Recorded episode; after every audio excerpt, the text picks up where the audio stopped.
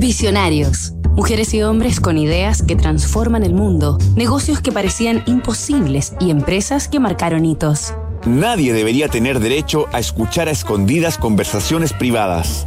Eso ocurre en estados totalitarios como la Unión Soviética, desde donde escapé cuando era niño para venir a Estados Unidos, en donde existen la democracia y la libertad de expresión. Jan Kuhn, la conexión definitiva. Jan Kuhn, cofundador de WhatsApp, nació el 24 de febrero de 1976 en Kiev, Ucrania, por entonces parte de la Unión Soviética. Hijo de un matrimonio judío conformado por un albañil y una ama de casa, se crió en Fastiv, un distrito a las afueras de la capital, en una casa pobre, sin servicios básicos como agua caliente.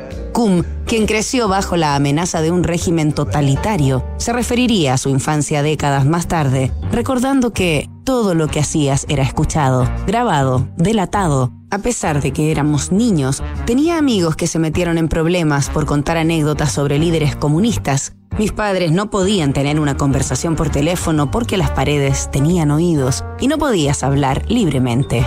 El futuro genio de la innovación no tenía acceso a la tecnología pero ejercitaba su mente inquieta con lo que tuviera a disposición. No tuve una computadora hasta los 19 años, pero al menos tenía un abaco.